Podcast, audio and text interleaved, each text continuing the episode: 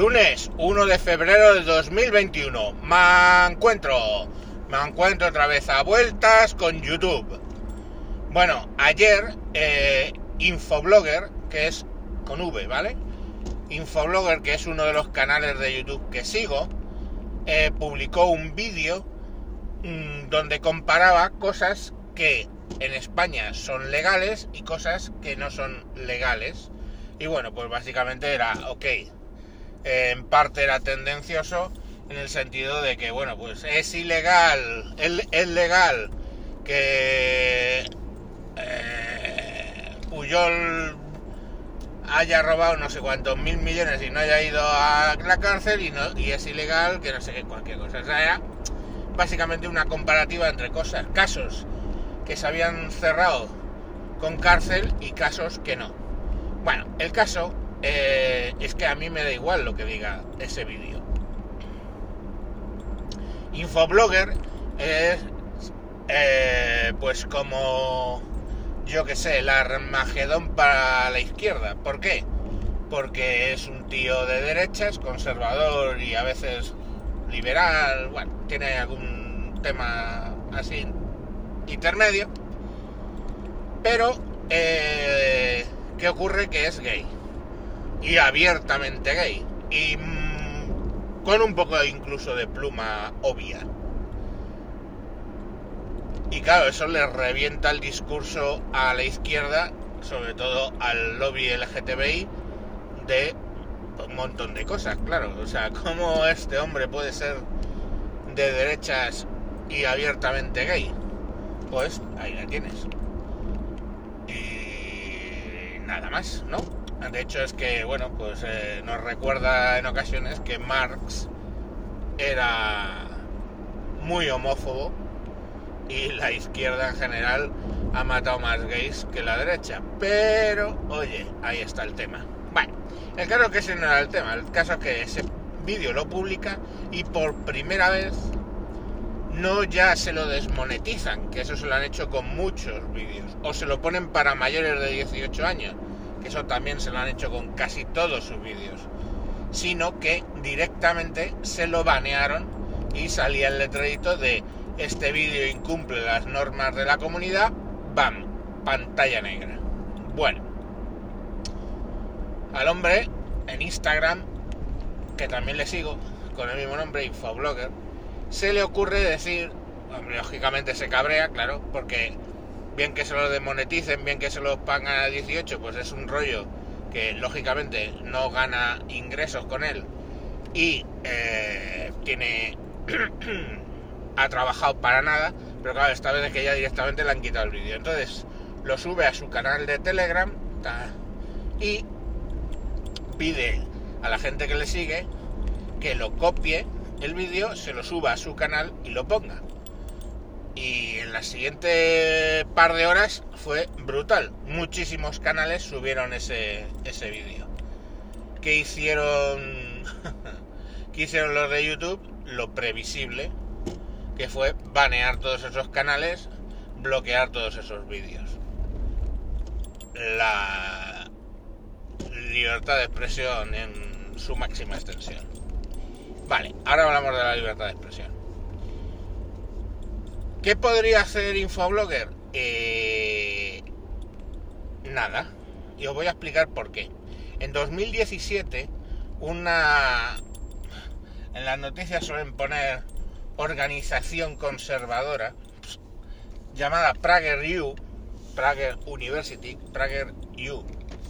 Bueno, pues PragerU, que son conservadores y no lo ocultan, hacen unos vídeos muy interesantes. Os recomiendo que los sigáis muy serios, no como Infoblogger.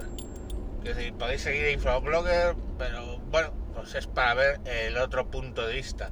Pero PragerU son serios, son gente seria que argumenta sus vídeos, están muy bien realizados, etcétera.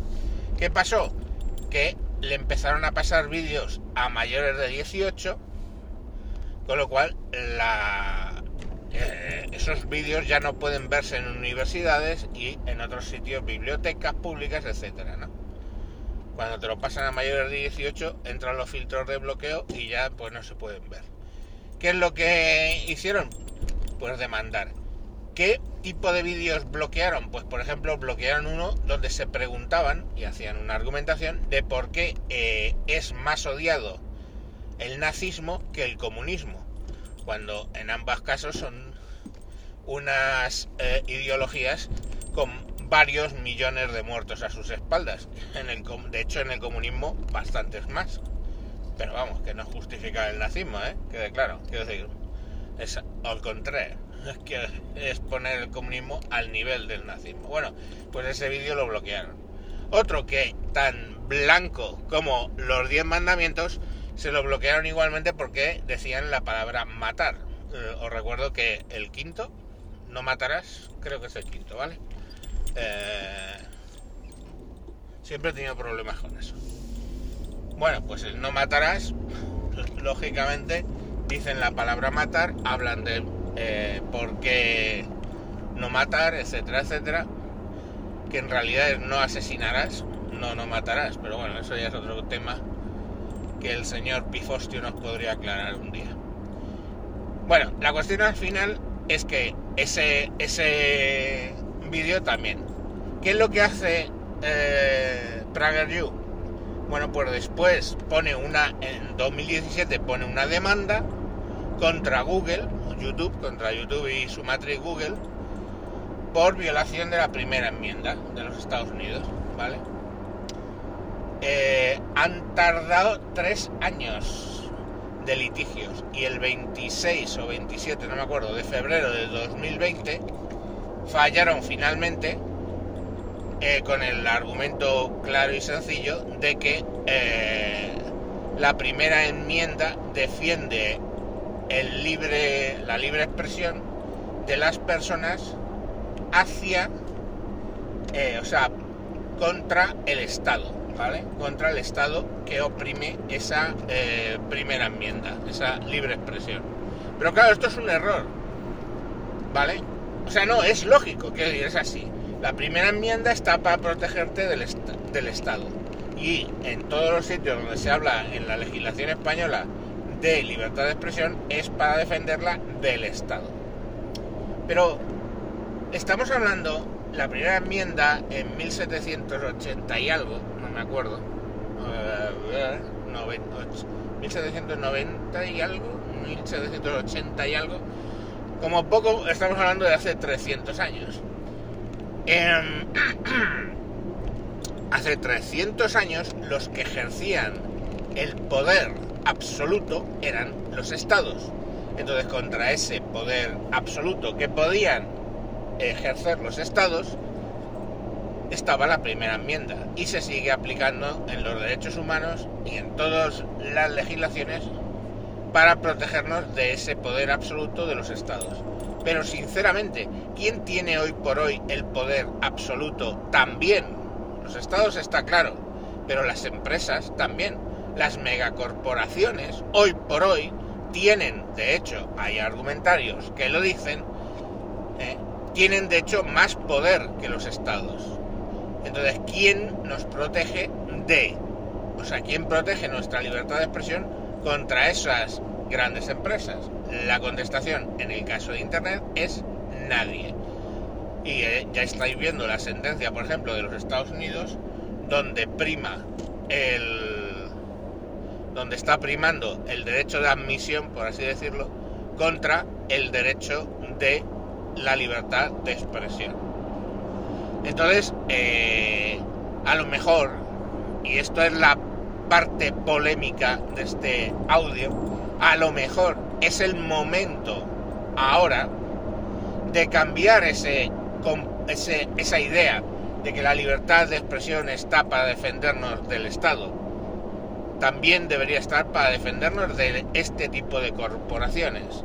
Porque imaginaros que en España, pongamos por caso, por las reglas de mercado, donde se van comprando unos a otros, donde algunos tienen más éxito que otros, nos encontrásemos que todas las televisiones fueran no ya ligeramente escoradas, sino muy escoradas a la derecha suprimiendo, lógicamente, porque son empresas privadas, suprimiendo todo el punto de vista, digamos, de izquierdas.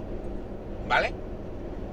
Y quien dice televisiones puede decir periódicos, puede decir lo que fuera. Llegan a un punto de dominación, pongamos por caso dos corporaciones con ideología conservadora, que bloquean totalmente la televisión a discursos alternativos, en este caso de la izquierda.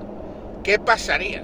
Pues que lógicamente toda la mitad de, una, de la población no se vería representada y no podría tener libertad de expresión.